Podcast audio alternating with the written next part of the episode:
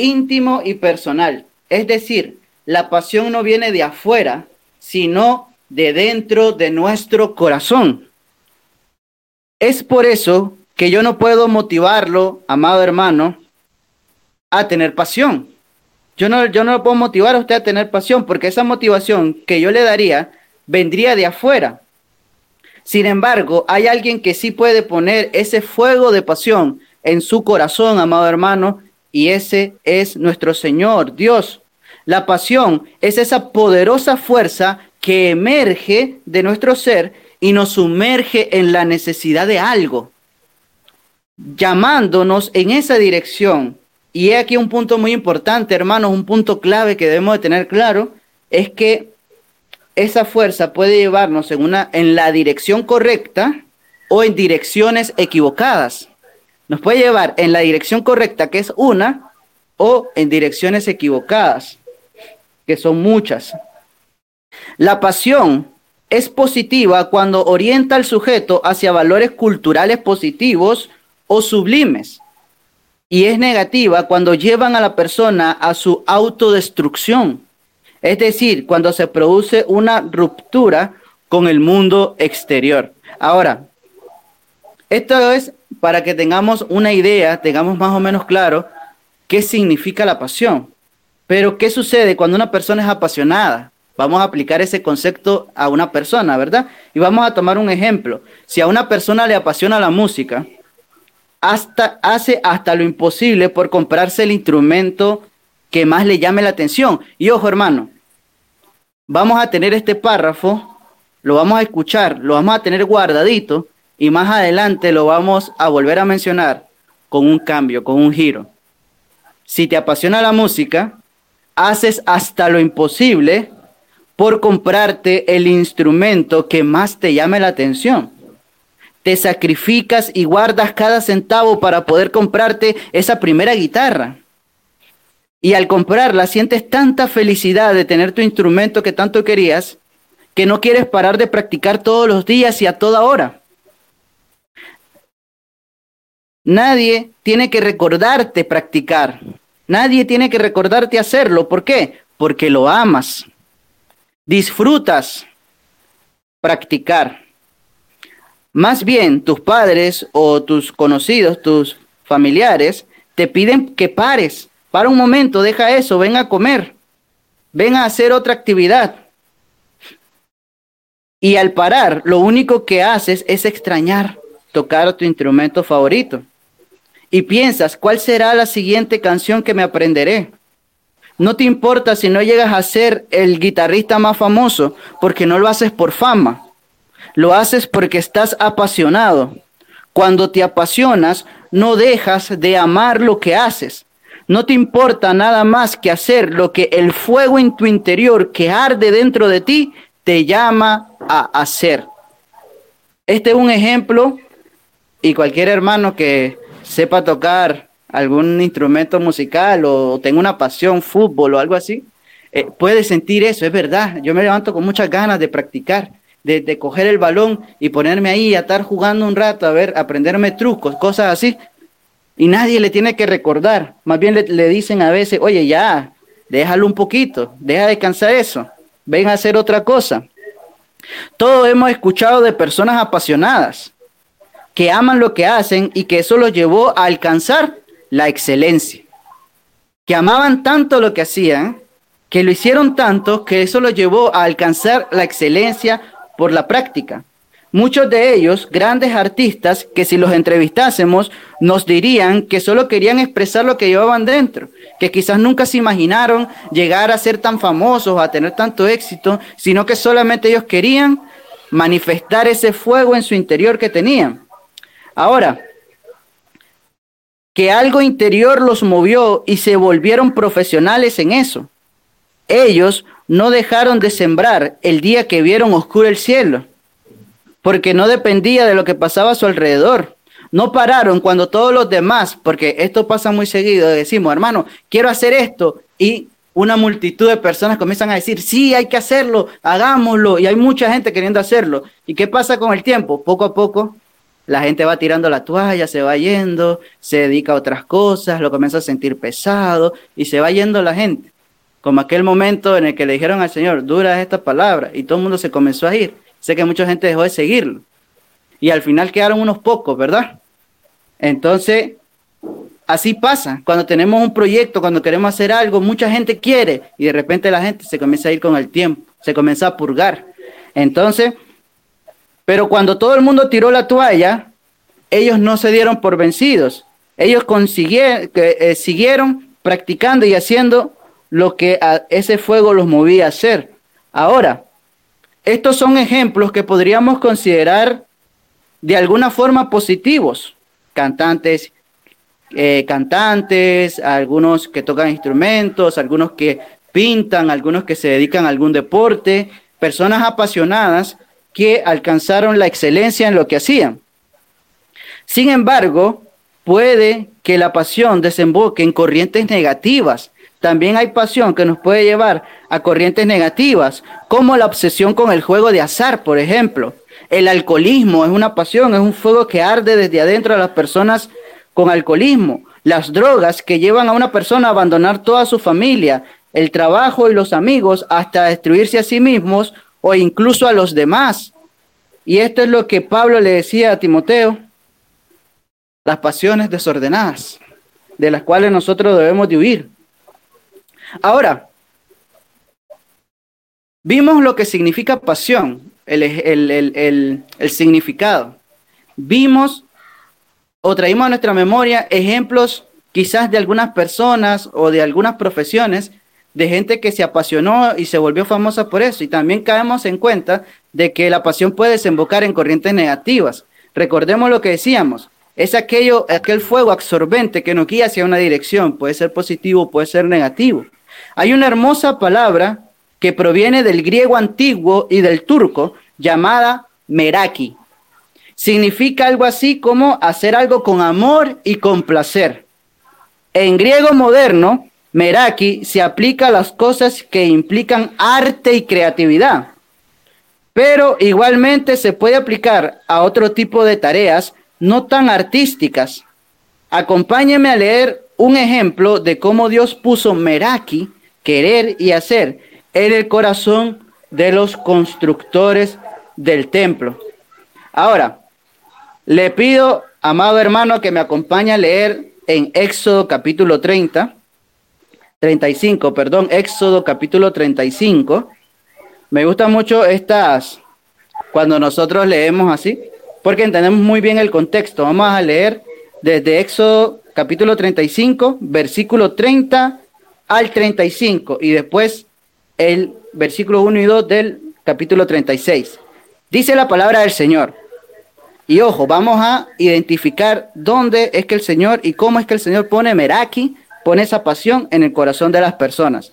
Y dijo Moisés a los hijos de Israel, mirad, Jehová ha nombrado a Besaleel, hijo de Uri, hijo de Ur, de la tribu de Judá, y lo ha llenado del Espíritu de Dios, en sabiduría, en inteligencia, en ciencia y en todo arte, para proyectar diseños, para trabajar en oro, en plata y en bronce, y en talla de piedras de engaste y en obra de madera, para trabajar en toda labor ingeniosa, y ha puesto en su corazón el que pueda enseñar, así él como a, a Oliab, hijo de Aizamac, de la tribu de Dan, y los ha llenado de sabiduría de corazón para que hagan toda obra de arte y de invención, y de bordado en azul, en púrpura, en carmesí, en lino fino y en telar, para que hagan toda labor e inventen todo diseño. Así pues, dice la palabra, Besaleel y Aholiab, y todo hombre sabio de corazón, a quien Jehová dio sabiduría e inteligencia, para saber hacer toda la obra del servicio del santuario, harán todas las cosas que ha mandado Jehová. Ahora viene una parte bastante interesante, hermano, hasta la vamos a subrayar, la vamos a poner en negrita, dice, y Moisés llamó a Besaleel y a Oliab y a todo varón sabio de corazón en cuyo, en cuyo corazón había puesto Jehová sabiduría. Dice la palabra, ojo, todo hombre a quien su corazón le movió a venir a la obra para trabajar en ella. Mire qué hermosa esa, esa palabra en las Sagradas Escrituras. Todo hombre a quien su corazón le movió a venir a la obra para trabajar en ella. No les insistieron, no los arrastraron, no los amenazaron. Su corazón les movió a ir a la obra para trabajar en ella. Ojo, hermanos, esto lo tenemos que hacer nuestro hoy en día. El corazón lo mueve. Que el hermano Luis no haya, la administración no haya dónde ubicar tanto personal. ¿A dónde pongo a los hermanos? Ya tengo varios hermanos trabajando en redes, tengo varios hermanos trabajando en esta parte, ya tengo lleno aquí de ujieres, hay tanta personal porque a todo mundo el Señor está moviendo en su corazón a que trabajen la obra. Eso es lo que tiene que haber. Aquí los siervos sirven por pasión, no por obligación, movidos desde el corazón a hacer la obra de su Señor con gozo y con placer. Mire qué frase más hermosa. Aquí los siervos sirven por pasión y no por obligación, movidos desde el corazón a hacer la obra de su Señor con gozo y con placer. Estamos hablando del staff, ¿verdad? y de todos los hermanos que su corazón, después del día de hoy, después de esta prédica, después del servicio, se acerquen a los hermanos y digan, Señor, eh, por favor pon en mi corazón el servir. Y se acerquen a los hermanos y le digan, hermano, quiero, quiero servir, hermano. Quiero ayudar en la obra. ¿Qué puedo hacer? Y no se preocupe de temas de estudio, temas de algún tipo de limitación. El Señor ha escogido personas eh, que eran pescadores, agricultores, para hacer grandes obras. Llamó un anciano de, de 600 años a construir un arca, a Noé. Así que hermano, que nada le impida servir al Señor. Si continuamos leyendo lo que estábamos en las escrituras, la palabra de Dios nos dirá paso a paso toda la obra que los artesanos llevaron a cabo. Al final del capítulo 39, en el versículo 42, nos dice que todo se hizo en conformidad a todas las cosas que Jehová había mandado. Todo se hizo en conformidad a todas las cosas que Jehová había mandado. Cuando las cosas se hacen con amor y compasión, no quedan feas. No se hacen por hacerlas. Las cosas se hacen con excelencia. Por eso dice la palabra, hagan todo como para el Señor, a quien sea en todo momento. Vamos a hacer esto, vamos a hacerlo bien, que quede perfecto, que quede lo mejor posible, hasta donde mi capacidad mental, económica, física me, me, me, me permita llegar, hasta ahí. Hasta ahí lo vamos a hacer. Dice, cuando Dios pone en nuestros corazones pasión por la obra, todo, incluyendo nuestra vida, se hace, se vive tal cual la voluntad de Dios expresa en sus escrituras. No cortamos parte de la palabra, es que eso a mí no me gusta. Sí, bueno, hay que hacer lo demás, pero es que, y he escuchado personas que dicen eso, que dicen, no, si yo creo en Jesús, pero no estoy tan de acuerdo con Pablo es que me parece un poquito machista. Estoy en desacuerdo con Pablo, pero amo a Jesús. Yo he escuchado palabras que dicen, eh, personas que dicen eso. Ahora, como decíamos, cuando Dios pone en nuestros corazones pasión por la obra, todo, incluyendo nuestras vidas, se hace, se vive tal cual la voluntad de Dios se expresa en las escrituras. Aunque eso signifique Ojo, aunque eso signifique ser despedido de mi trabajo en Starbucks por no querer usar una camiseta LGBT, por ir en contra de mis convicciones cristianas, como le sucedió a una chica llamada Betsy Freeze en la ciudad de Nueva Jersey, en Estados Unidos. Ella trabajaba en un Starbucks, la empresa muy prime quiso apoyar en ese mes y le dijo al personal que usaran todos camiseta apoyando ese movimiento. Betsy Price dice, no, yo no puedo, yo soy cristiana, yo no voy a hacer eso. Y pues si no lo haces, te despido. Ni modo, me va a tener que despedir porque yo no voy a negar a mi Dios por estar bien con ustedes. Como dice la palabra, es necesario obedecer a Dios antes que a los hombres. Y esta persona fue despedida. Fue despedida. Aunque eso signifique que las tiendas y supermercados o personas afines a movimiento que van en contra de la voluntad de Dios ya no me quieran comprar ni vender alimentos ni ropa como a un, como a un panadero. Que también una, una, unas personas del mismo sexo se querían casar, le pidieron que hiciera un pastel de bodas para ellos. Él muy cristiano dice, yo no puedo hacer eso porque siento que los estoy apoyando y ellos lo demandaron. Y pasó un largo proceso judicial. ¿Por qué? Porque el cristiano no quiso doblar sus rodillas ante Baal. No quiso darle la espalda a Dios. Te vamos a pagar bien. Te vamos a dar el doble para que lo hagáis, que quede bien. No, yo no puedo. Él prefirió conservar su integridad. ¿Y qué? Que en redes sociales, en las noticias y en todo lugar se levantaron un movimiento en contra de él. Y estoy seguro que muchas personas le dejaron de comprar. Al final, no sé si la, si la empresa que tenía terminó en quiebra, pero sí estoy seguro que muchas personas han sufrido esa discriminación por tener esa convicción cristiana. Pero ellos se mantienen firmes. Ahora, como decíamos, Muchos ya no van a querer ni, ni comprar, no van a querer vendernos ni comprarnos alimentos ni ropa. Y esto lo profetiza Apocalipsis capítulo 13, versículo 17. Por no tener la marca de la bestia en mi mente y en mis obras.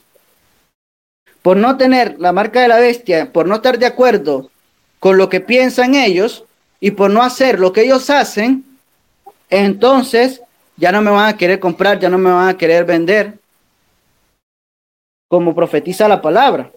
Cuando Dios pone de esa pasión en nuestro interior, nos sucede al igual, nos sucede al igual que al profeta Jeremías, cuando todos se burlaban de él y le escarnecían. Dice la palabra en Jeremías 29, y dije, no me acordaré más de él, ni hablaré más en su nombre. Ájale que en el trabajo me marginan, me tratan mal. Mi familia ya no quiere, ya no quiere estar cerca de mí. Ya no me invitan a, los eventos, a, las reuniones familiares. Ya no quieren salir conmigo, ya, ya me tratan mal, me hacen bullying por ser cristiano.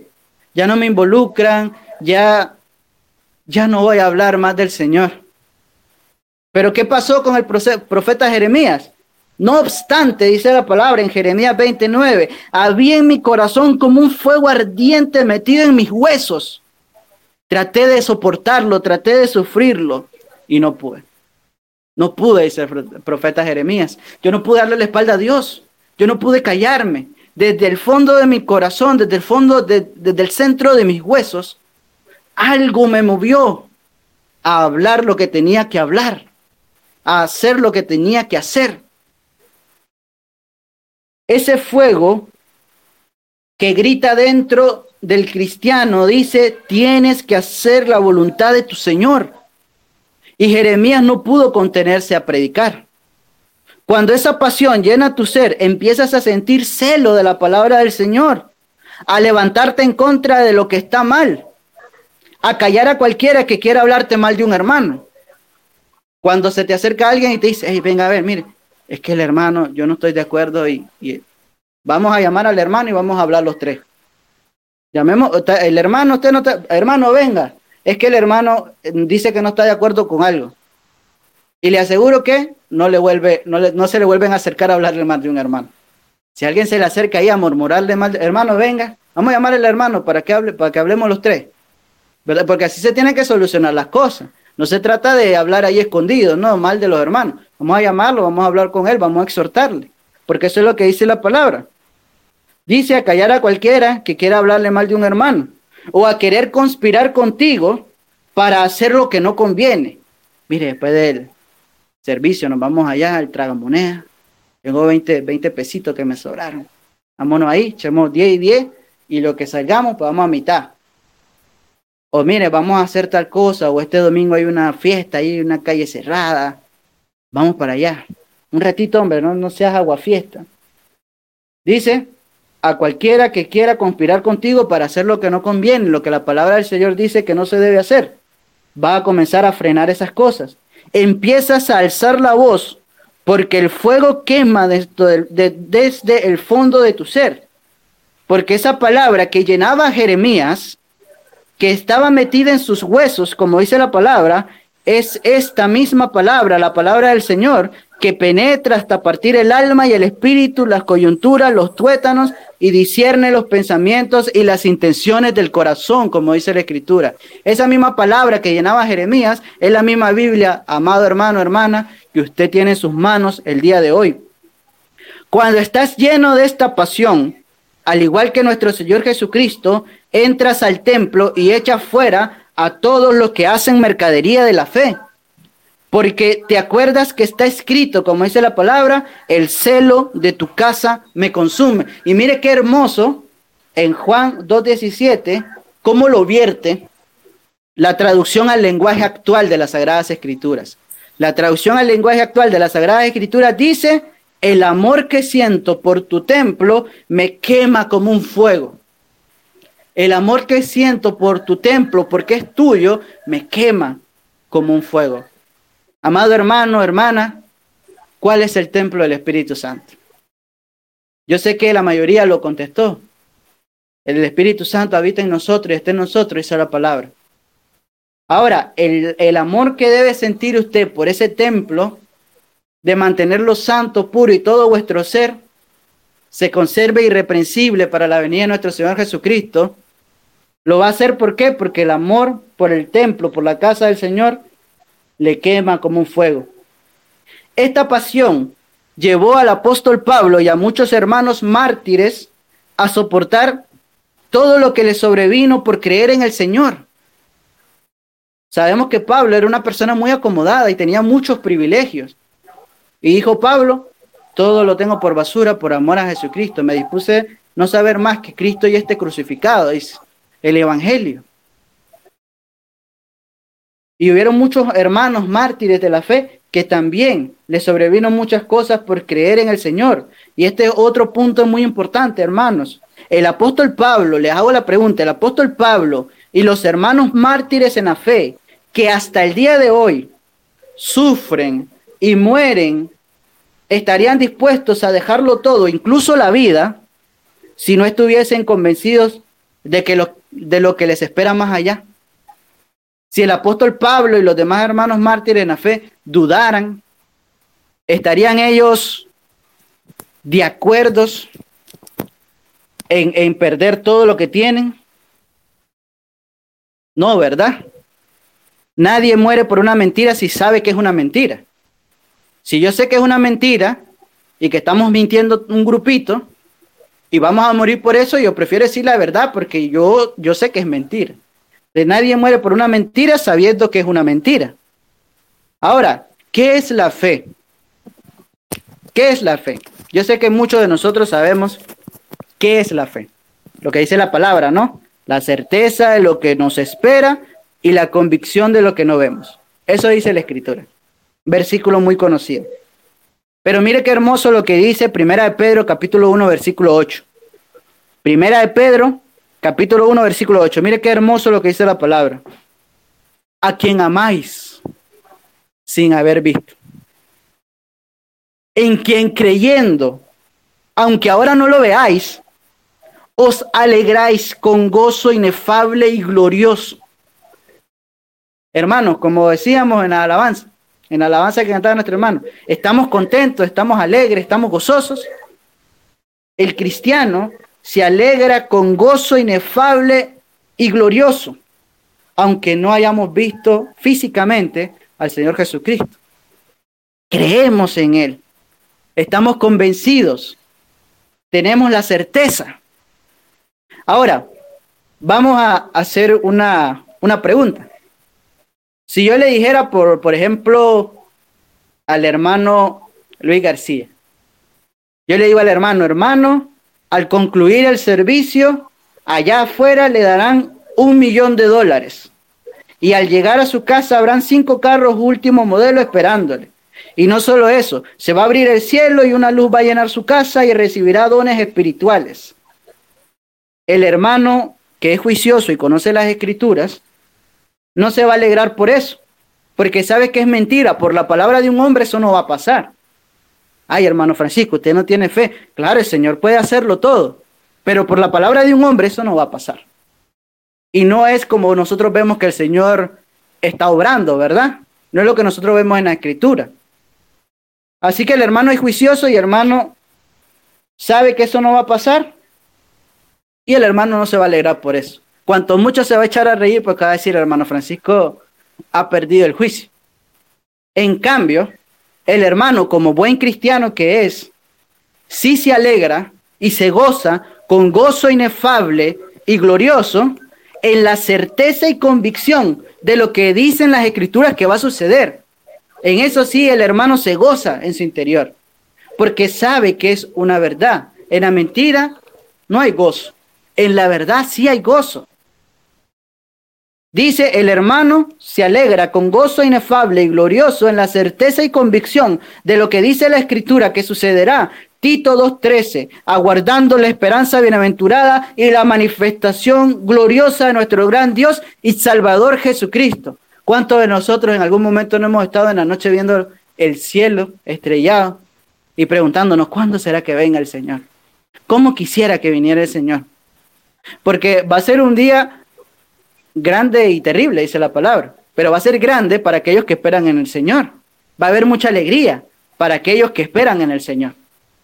Va a ser terrible y crujir de dientes para aquellos que lastimosamente no quisieron aceptar al Señor en su corazón, que se les advirtió el deber de la atalaya, como dice la palabra. El atalaya gritó, viene el fin, viene el juicio. Y si las personas no creyeron, la sangre no cae sobre la atalaya. Pero si el atalaya se calla, si nosotros no dijéramos nada, la sangre también cae sobre la atalaya, porque la atalaya vio y se cayó. Ahora nosotros hablamos y nosotros decimos, esperamos la, la esperanza bienaventurada, la manifestación gloriosa de nuestro gran Dios y Salvador Jesucristo. Pero los que crean van a estar en ese gozo. Romanos 8:19 dice, porque el anhelo ardiente de la creación es aguardar la manifestación de los hijos de Dios, ese día en el cual el Señor va a decir, esta es mi iglesia. Vamos a sacar todo la cizaña, todo lo que parece pero no es, se quita y lo que es sincero, lo que es puro, lo que es verdadero, se queda. Esto es la manifestación de los hijos de Dios. En la certeza y convicción de la escritura, que es la verdad, sí hay gozo. Ahora pues, no tiene pasión ni tiene fe aquel hermano, aquella persona que se marcha porque es que el hermano no me saludó. Ay, es que yo hoy, llegué, yo no vuelvo a ir a la congregación, hermano. Sí, no, no, es que el, hermano me vio feo. Sí, es que como me vio feo, yo ya no voy para allá. No, es que lo que pasa es que el hermano Ujier no me ofreció café. Yo andaba unas ganas de beber café y como el hermano no me ofreció café, yo, yo no voy donde no me tratan bien o tuvo un conflicto quizá con un hermano, porque a veces son detalles, pero a veces son, hay un conflicto administrativo quizá en algún momento. Entonces, yo no vuelvo a ir. Pero, entonces, ¿en qué está nuestra vista? ¿Está en los hombres o está en Dios? En la sana doctrina, la doctrina apostólica. Dice, porque hubo un malentendido con un hermano o un conflicto interno en la iglesia. Entonces vemos una gran diferencia entre los cristianos que no niegan su fe, que están dispuestos a morir en el Coliseo romano, en hogueras, quemados, decapitados, exiliados, presos, etcétera, y un hermano que se fue porque el Lugier no le ofreció café. Hay una gran diferencia. ¿Y por qué sucede esto? Porque no hay una, una verdadera pasión, una, una verdadera convicción, una verdadera certeza. Como dábamos el ejemplo anterior, todo el mundo se comienza a ir, hermano, es que yo no sé si venir, porque antes veníamos 70 hermanos, se llenaba la congregación, ahora veo 5. Como decía una vez un, hermano, daba una anécdota, y decía, una vez venimos, y estábamos pasando por un momento de la congregación, y vinieron muy poquitos hermanos. Entonces dice que una, una, una persona se le acerca y le dice, hermano, ¿será que vale la pena, vale la pena hacer el servicio de hoy si solamente venimos como tres o cuatro? Claro que vale la pena. La, la promesa está ahí, dice, donde están dos o tres. ¿Hay dos? Sí, se lleva el culto, se hace el servicio. ¿Por qué? Porque el Señor está ahí en medio de nosotros. Está en medio, eso es algo muy bonito y muy interesante. Entre el hermano y yo debe estar Cristo. Esa la palabra, ahí estoy yo en medio de ellos. Entre el hermano y yo, ahí está Cristo. El amor, el gozo, la paz, el fruto del Espíritu tiene que haber entre el hermano y yo. Entonces, hay una diferencia entre aquellos que están dispuestos a perecer, a pasar tantas cosas que los despidan, a pasar hambre y frío, y aquellos que se van por, por cosas, por minucias, como dirían. La pasión de la que hablamos es ese motor que debe llevarnos a continuar aunque se agoten los recursos materiales. Quedó en quiebra la iglesia. Aunque se agote la salud, es que hermano, estamos muy enfermos como Job. A Job se le acabaron los recursos materiales y la salud. Perdió todo, la salud, lo material, pero no perdió su integridad para con Dios. Eso se tuvo que mantener. Eso se tiene que mantener.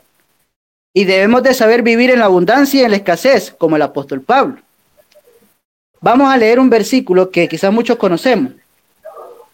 Filipenses capítulo 4, versículo 4. ¿Y por qué no? Lo podemos hasta leer cantado. Regocijaos en el Señor siempre. Otra vez digo regocijaos. Conocemos esa, esa alabanza, esa gloriosa canción, ¿verdad? Pero no es una opción, es un mandamiento. Dice, regocíjense en el Señor, siempre. Otra vez digo, regocíjense. Ahora, generalmente, el que está en mejores condiciones anima al que está en peores condiciones, ¿verdad? El hermano está enfermo, yo que estoy sano, voy y lo visito y le digo, hermano, anímese, el Señor le va a sanar, tenga fe en el Señor. ¿Verdad? Yo porque estoy sano, yo voy y lo animo. Y eso es lo que generalmente pasa. Cuando alguien está en, en malas condiciones, los que están en buenas condiciones van y lo animan. Pero, mire qué interesante. En este caso, cuando se escribe, Pablo escribe, regocijaos en el Señor siempre. En este caso, humanamente Pablo no estaba en un hotel cinco estrellas en una playa del Caribe, no estaba en Corn Island, pasando unas vacaciones, ¿verdad? ¿Dónde estaba Pablo en ese momento cuando le dice a los hermanos, regocíjense en el Señor? Pablo estaba preso. El que estaba preso le dice a los que estaban en libertad, regocíjense, gócense. El, el que estaba preso tuvo que animar a los que estaban en libertad y animaba a los que estaban en libertad a seguir en el camino. Ahora, volviendo a la palabra que leíamos en 1 Pedro capítulo 1 versículo 8, dice que por la fe tenemos gozo glorioso e inefable. Y la fe que obra es esta, no una fe muerta que no tiene obra, una fe que dice, yo tengo fe en que el Señor me da un empleo y me quedo en el porche de mi casa acostado en mi hamaca, esperando que alguien me toque la puerta y diga, el Señor me envió, como envió aquel discípulo a Pablo, a que le quitara de los ojos esas como escamas que le cayeron y recobrara la vista. No, eso no va a pasar. Usted tiene que orar al Señor y buscar empleo. Y el Señor le va a bendecir con un empleo. El Señor le va a dar la oportunidad laboral que más le convenga. Pero hay que obrar, no hay, no, no hay que tener solamente la fe porque la fe sin obra es muerta, dice la palabra. Esa fe apasionada que hizo que los apóstoles salieran de la presencia del concilio gloriosos, gozosos, perdón, después de haber sido azotados porque sentían, dice la palabra, que se les tuvo por dignos de sufrir tal afrenta. Ahora, qué interesante, la palabra lo narra como un, como, como, como algo bueno, como un premio. Se le tuvo por digno de sufrir tal afrenta. Es como que le dijeran, el, no sé, el, empresario más importante de Nicaragua lo ha tenido por digno de que usted tenga un almuerzo hoy en su mansión. Ajo, si alista se pone bien bonito y entonces va porque se le tuvo por digno. Como en otros lugares donde todavía hay rey. La reina de Inglaterra le tuvo por digno de nombrarlo un noble. Ajo, se me tuvo por digno. Lo, lo consideramos algo bueno, un premio, un certificado. Pero en este caso dice, los apóstoles salieron de la presencia del concilio gozosos por, por después de haber sido azotados, porque sentía que se les tuvo por dignos de sufrir tal afrenta. Ahora, Mire qué interesante. La palabra lo narra como si, como si se les entregara un premio, un certificado, un reconocimiento. ¿Por qué? Y le voy a hacer una pregunta antes de contestarle, ¿por qué ellos estaban tan gozosos? Después de haber sido azotados, con esa espalda toda maltratada de tantos azotes. Yo le pregunto, cuando la vida azota tu espalda, amado hermano, hermana, ¿qué hay en tu mente? ¿Qué, qué, qué repites en tu interior?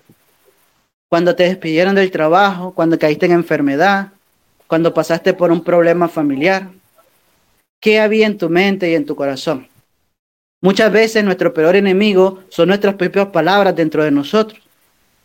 Aparte de que me pasó algo mal, vengo ya a darme con el martillo de la depresión en mi mente. Es que yo, es que soy un bruto, ¿cómo hice esto? Me perdona la palabra, qué estupidez la que hice. Y comienzo a hablar mal conmigo mismo dentro. Y nadie afuera me está diciendo nada y por dentro yo solito me estoy acabando, como dice. Entonces, ¿qué hay en tu mente y en tu corazón cuando la vida te azota? Ahora, yo le voy a decir lo que había en la mente y en el corazón de los apóstoles para que usted también tenga ese gozo. Ellos tenían las palabras del Señor Jesucristo en Mateo capítulo 5 versículo 11 al 12 quizás. Vamos a leer lo que dice Mateo 5, 11 al 12. Palabras como estas, promesas del Señor, eso es lo que tenían dentro de él, dentro de ellos. ¿Qué dice Mateo 5, 11 al 12? para que sepamos por qué ellos salieron gozosos de la presencia del concilio después de haber sido azotados. Dice, bienaventurados sois cuando por mi causa os vituperen y os persigan y digan toda clase de mal contra vosotros mintiendo. Gozaos y alegraos, dice, porque vuestro galardón es grande en los cielos porque así persiguieron a los profetas que fueron antes de vosotros. Hermanos, los apóstoles salieron de la presencia del concilio gritando, nuestro galardón es grande en los cielos, porque fuimos azotados, somos dignos de sufrir tales afrentas por el Señor. Se nos considera cristianos fieles, por eso el mundo está contra nosotros. Qué alegría sintieron ellos y qué dolor de espalda, pero eso quedó nublado por ese gozo tan grande. Esas palabras que dice alegraos y gozaos. Tu galardón es grande. ¿Por qué? Porque eres un buen siervo fiel que está resistiendo. Como le decía, yo imagino a los apóstoles saliendo de ese lugar lugar con espalda destrozada por los latigazos, saltando de alegría y dando gloria a Dios, diciendo, aleluya, nuestro galardón ahora es grande en los cielos. Recordemos, la pasión nos llevará a realizar la obra, a vivir con gozo, sin importar nuestros recursos materiales, nuestra salud, incluso sin importar si nuestro cuerpo está encadenado a causa del Señor. Porque sabemos que el Señor está con nosotros, que el Señor es espíritu y que donde está el espíritu del Señor, ahí hay libertad, dice 2 de Corintios capítulo 3 versículo 17. Segunda de Corintios capítulo 3 versículo 17 dice, el Señor es espíritu y donde está el espíritu del Señor, ahí hay libertad. Sigamos el ejemplo del apóstol Pablo. ¿Qué hizo el apóstol Pablo estando en prisión además de alentar y exhortar a los hermanos. ¿Qué hizo el apóstol Pablo? Estaba deprimido ahí en una esquina, ah, me encadenaron, estoy preso, tengo hambre, tengo frío. ¿Qué hizo el apóstol Pablo? Hechos 16, 25 dice, pero a medianoche, orando, Pablo y Silas estaban orando. Eso es lo que hacían cuando estaban presos. Cantaban himnos a Dios y los presos los oían. Mira qué locura estos que viven aquí al lado, mis vecinos. Son cristianos, dicen. Y estamos pasando una crisis enorme, no hay comida, no hay empleo, la gasolina subió, todo está caro, sigue la pandemia que parece que nunca se va a ir. Y toda la noche los los escucho cantando como si estuvieran en una fiesta. Qué locura, qué locura la de esos cristianos que se ponen a cantar todas las noches con tanto problema que hay en el mundo. Ay, ahora hay otra, otra, otra enfermedad en Corea del Norte y, el hongo negro y tantas enfermedades y ellos cantando como si estuviesen en una fiesta. Así mismo podían decir algunas personas que escuchaban a Pablo y así las encadenados. Y es que, qué locura, ¿cómo están cantando ellos? En vez de estar ahí, en, en, en, todos tristes, todos acongojados porque están presos, reconsiderando a ver si cambian su forma de pensar. No, ellos están orando al Señor y cantando alabanzas. Eso es lo que hacían ellos. Eso es lo que tenemos que hacer nosotros. Cuando pasamos por momentos difíciles, y sé que puede sonar fácil y lo podemos sentir complicado, pero en eso es que va la, la certeza y la convicción de que el Señor está obrando, de que el Señor tiene el control, de que la palabra dice en todo lo que es bueno, todo lo que es justo, todo lo que si hay algo digno de alabanza, piensa en eso. Hay problemas en el mundo, sí, en el mundo tendré aflicciones, dice la palabra, pero piensa en todo lo bueno. Piensa en las promesas del Señor. En eso te tienes que gozar. Ahora, si el país pasa por escasez y a todos sus vecinos, incluyéndolo a usted, comienza a hacerle falta alimento, cante alabanza, que lo escuchen sus vecinos adorar a Dios y orarle, encerrados en, a mitad de pandemia, como sucedió en muchos países, cante alabanzas, que aquellos que están espiritualmente presos escuchen su libertad en Cristo. Sepan que usted es libre en Cristo, que Cristo quitó toda cadena, que físicamente lo pueden ver atado con una enfermedad, que físicamente lo pueden ver atado con una situación económica, que físicamente lo puedan ver atado con muchos problemas que hay en el mundo. Pero espiritualmente usted es libre en Cristo, usted tiene ahora libertad. Ahora, la palabra en Apocalipsis 2, capítulo, capítulo 2, versículo 2 al 4, advierte que no debemos abandonar nuestra, nuestro primer amor. Aquella pasión, aquel sentimiento que nos impulsa al principio de nuestra vida cristiana. Sé que hay hermanos que hace poco se bautizaron y bienvenidos a la, iglesia del Señor. Y sé que tienen gozo en su corazón por querer servir, por querer estar y, se levantan temprano en estos sus primeros días cristianos a planchar bien su ropita, a llegar bien chajín, como dicen en Nicaragua, a hacer las cosas del Señor. Y les aconsejo que esa llama nunca se apague, que no se dejen llevar porque quizá otra persona llegó ajado, entonces dice, bueno, si todo el mundo viene ajado, yo voy a venir ajado. No, tenemos que conservar ese primer amor, como dicen las escrituras. Dice, ese deseo y esa ganas fuertes de servir al Señor, de participar, de compartir su palabra. Hermano, quiere una tribu de coinonía, ¿cuál es la más cercana? Ay, hermano, no hay una en su barrio. Eh, bueno, hagamos una en mi casa, agendemos una en mi casa. Yo, yo puedo hablar con mis vecinos para que también asistan. Seamos luz, a eso nos ha llamado el Señor. Hay que obrar. Ay, hermano, si hay una tribu cerca de su casa, ¿cómo no? Vamos para allá, voy a invitar a un amigo. Eso es lo que quiere el Señor, que nos gocemos. Y nadie nos tiene, nos tendría que alentar a eso. ¿Por qué? Debe de quemar desde el fondo de nuestro ser y nos tiene que llevar a hacerlo. A preguntarle a los hermanos, hermanos, ¿cuándo es la próxima actividad? ¿Cuándo es la próxima campaña evangelística? Yo quiero participar. ¿Cómo podemos hacer? ¿En qué puedo colaborar? Eso es lo que, eso es lo que sintieron aquellas personas que leímos anteriormente su corazón les movió a ir a la obra para trabajar en las labores del templo. Y estoy seguro que los hermanos van a encontrar, y hay muchas cosas que hacer, hermano. Dice la palabra que la mía es mucha y los obreros son pocos. Dice, pero ¿cómo podemos conservar esa llama de la pasión encendida? Ajá, hermano Francisco, está bien, vamos a conservar esa llama, vamos a hacer lo posible. ¿Cómo podemos conservar esa llama de la pasión encendida? Viviendo para el Señor dejándonos guiar por el Santo Espíritu de Dios en su obra. De hecho, el Señor Jesucristo lo dice textualmente. Lea conmigo, hermano, Mateo 25, 23. Todos conocemos quizás, y es muy hermoso, esta parábola que el Señor Jesucristo compartió. Dice, Mateo 25, 23, su Señor le dijo, buen Bien, buen siervo y fiel. Un buen siervo y fiel, ¿cuál era? Aquel que obró, aquel que multiplicó el don de Dios en su vida. ¿Cómo multiplica el don de Dios en su vida? Lo pone en práctica. Se apasiona por eso. El Señor me dio el, el don de la palabra. Me gusta enseñar. El Señor puso en mi corazón que me gusta enseñar. Me voy a ofrecer para ser maestro de niños.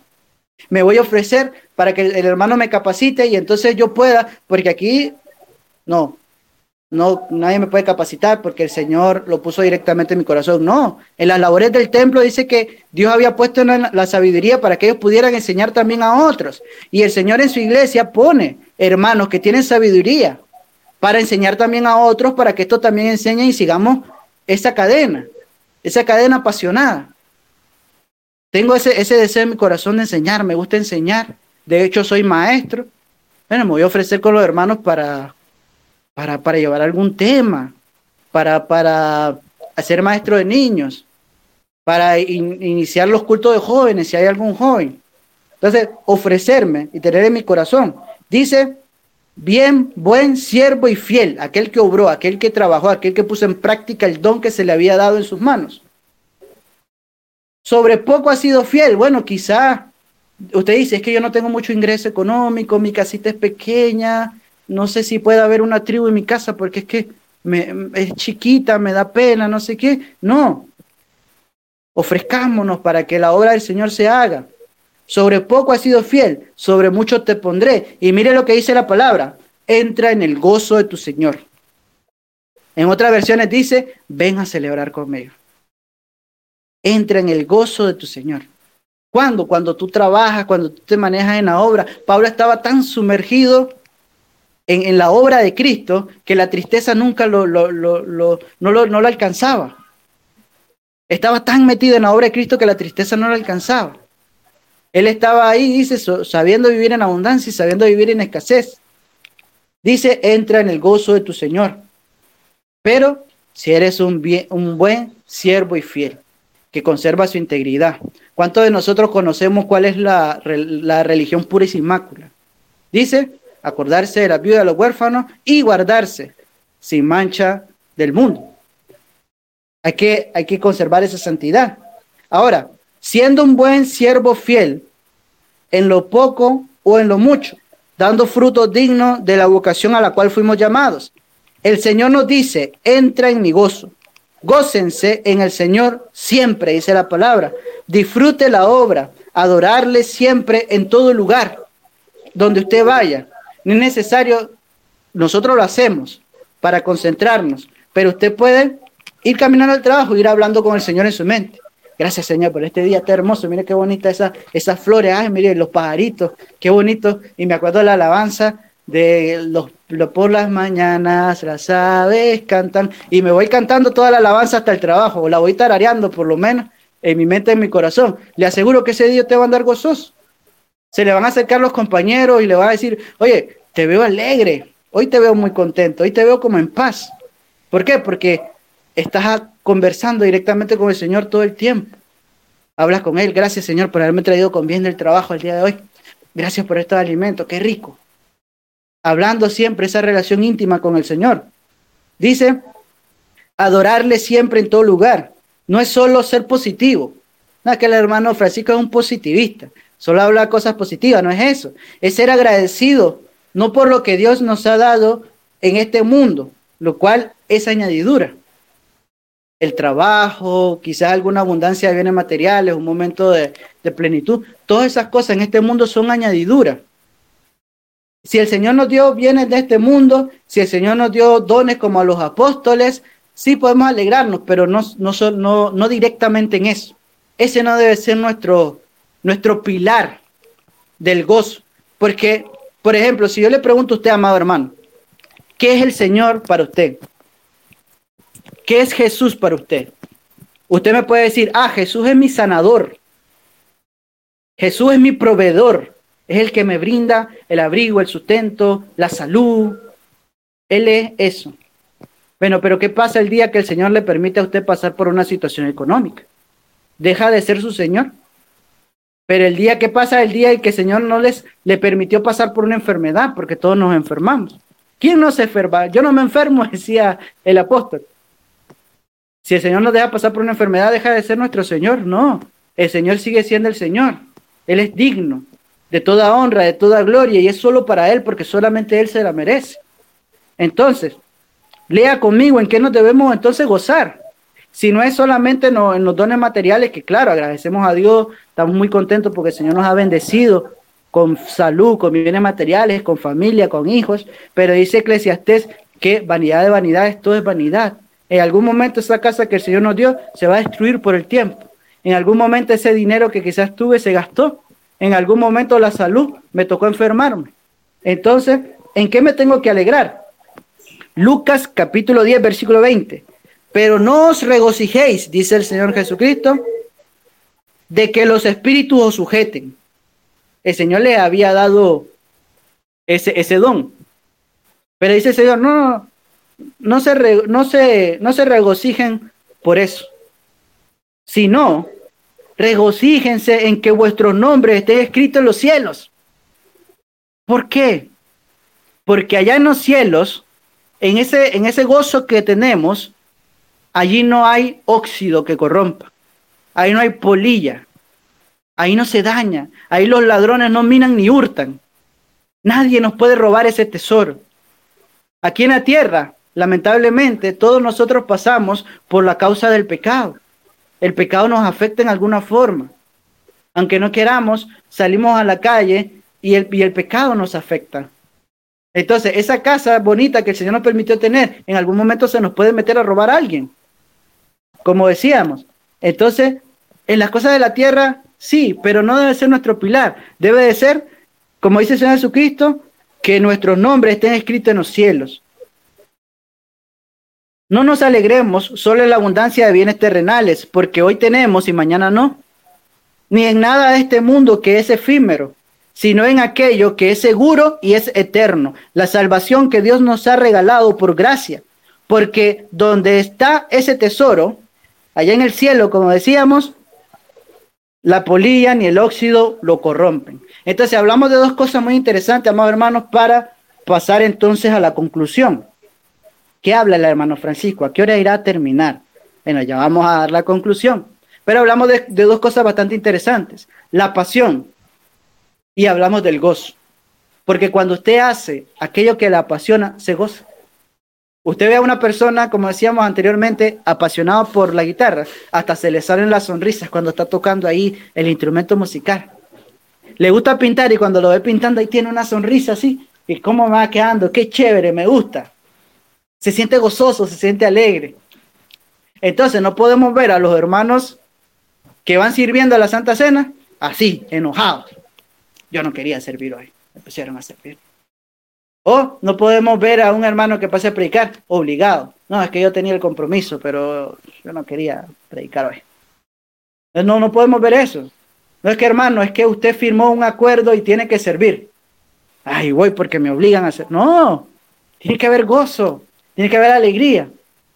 El hermano Luis Arcia pasa el, los, temas y el hermano que, le va a tocar predicar qué tema, los versículos base y eso para orientarnos. Yo tengo que estar gozoso de eso y a ver que cuando me, cuando me toca, ok, me toca tal día, me toca tal tema, ok, desde ahorita voy a ir investigando, voy a ir educándome a ver qué, puedo, qué, dice la palabra, qué alegre me va a tocar servir este mes, tal, tal domingo. Qué alegre, el hermano me pidió que apoyara a la Ujieres, qué alegre. Uy, los hermanos pidieron que viniéramos a limpiar, a rozar. Uh, aunque esté el sol terrible. Ahí los hermanos rozando con alegría. ¿Por qué? Porque esta es la casa de mi Señor. Eso pasa cuando estamos apasionados. Nos gozamos en la obra del Señor. Ahora, conclusión. ¿Qué sucede cuando usted está apasionado por Dios. ¿Se acuerda cuando decíamos anteriormente al principio? Decíamos en el parrafito que pedimos guardar. ¿Qué sucede cuando una persona es apasionada? Ahora vamos a decir, ¿qué sucede cuando usted se apasiona por Dios? Anteriormente dimos un ejemplo de la guitarra, ¿verdad? Ahora, fíjese lo que dice. Si usted se apasiona por Dios, hará hasta lo imposible por ser el instrumento que Él más utiliza. Usted se va a ofrecer para trabajar. No lo van a tener que buscar, ni se va a tener que esconder cuando diga necesitamos cuatro hermanos que vengan a pintar. Uy, uy, me escondo. Uy, me voy rapidito para que los hermanos no me digan porque no quiero venir. No, usted va a hacer hasta lo imposible por ser el instrumento que Dios más utilice. Usted se va a sacrificar y va a guardar cada parte de usted mismo para Dios, cada parte de su ser para Él. Y al servir a Dios va a sentir tanta felicidad que no va a querer parar de hacerlo. Hermanos, hermanos, ya no podemos avanzar más para allá con el evangelismo porque ya no salimos de Jinotep. Ya vamos a llegar a Nandaime, pues. No, hombre, hay que regresarnos y hay que reagruparse. Ay, hermano. Y bueno, y al regreso pasamos ahí, nos metemos por una calle que no caminamos y compartimos la palabra del Señor. Hermanos, la próxima vez hay que imprimir más folletos porque se nos acabaron. Y estábamos ahí apasionados queriendo compartir la palabra. Eran las 4 de la tarde, ya me rugía la panza y yo ni me daba cuenta que no había almorzado porque estaba apasionado haciendo la obra del Señor. Dice, al servirle sentirás tanta felicidad que no querrás parar de hacerlo. Todos los días, a toda hora, vamos a querer hacer algo para el Señor.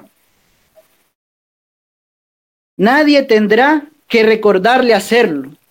No vamos a tener que, que llamar a alguien y decirle, hermano, acuérdese que tiene que orar. ¿Ya oró al Señor hoy? ¿Ya cantó sus alabanzas al Señor hoy? No hay necesidad. ¿Por qué? Porque usted ama hacerlo. Va a disfrutar servir al Señor. Más bien, va a haber personas quienes le piden, quienes le van a pedir que pare. Ya, hombre, hermano Francisco, no se puede hablar con usted porque todo lo que habla, cada tres frases tira un versículo bíblico. Así ah, es que la palabra dice tal cosa. Sí, es que estoy apasionado, es lo, único que sé. Me dispuse a no saber más que Cristo y este crucificado. Dice que, el, de que la boca habla de lo que está lleno el corazón. Si mi, mi, corazón está lleno del Señor, no me vas a pedir que me calle.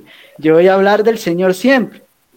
Ahora, y si usted llega a parar de hablar del Señor o de hacer las cosas del Señor, lo único que va a hacer es extrañarlo ay, este, este fin de semana tuve que viajar para no sé dónde por, por un compromiso, pero ya quiero regresar a la congregación, a verme con mis hermanos, a cantar alabanzas todos juntos, a adorar al Señor, aprender de las escrituras. Yo sé que tengo mi Biblia conmigo, pero yo quiero adorar todos juntos con mi iglesia. Ir a, ir a, la, a, los, a, los, a, los, a las tribus de coinonía y gozarme con mis hermanos de esos espacios tan alegres. ¿verdad? Si llega a parar, lo único que va a hacer es extrañarlo. Y va a pensar cuál será la próxima actividad con la cual va a dar a conocer el nombre del Señor.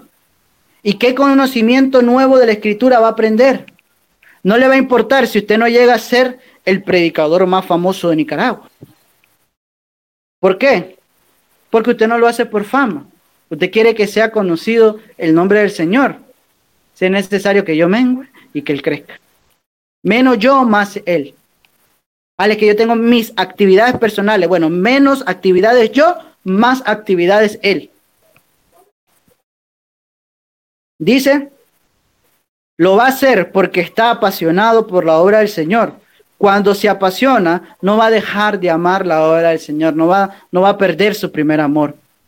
Y no le va a importar nada más que hacer lo que el fuego en su interior, que arde dentro de usted, que es la palabra del Señor, le dice que haga, lo llame a hacer.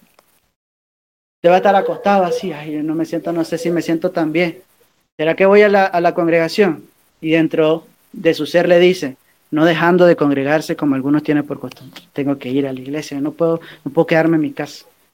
Ya un poquito tarde, pero no importa, yo voy a llegar aunque sea tarde. ¿Por qué? Porque me siento mal. Yo quiero hacerlo, yo necesito hacerlo. Y ese es el fuego que arde dentro de nosotros.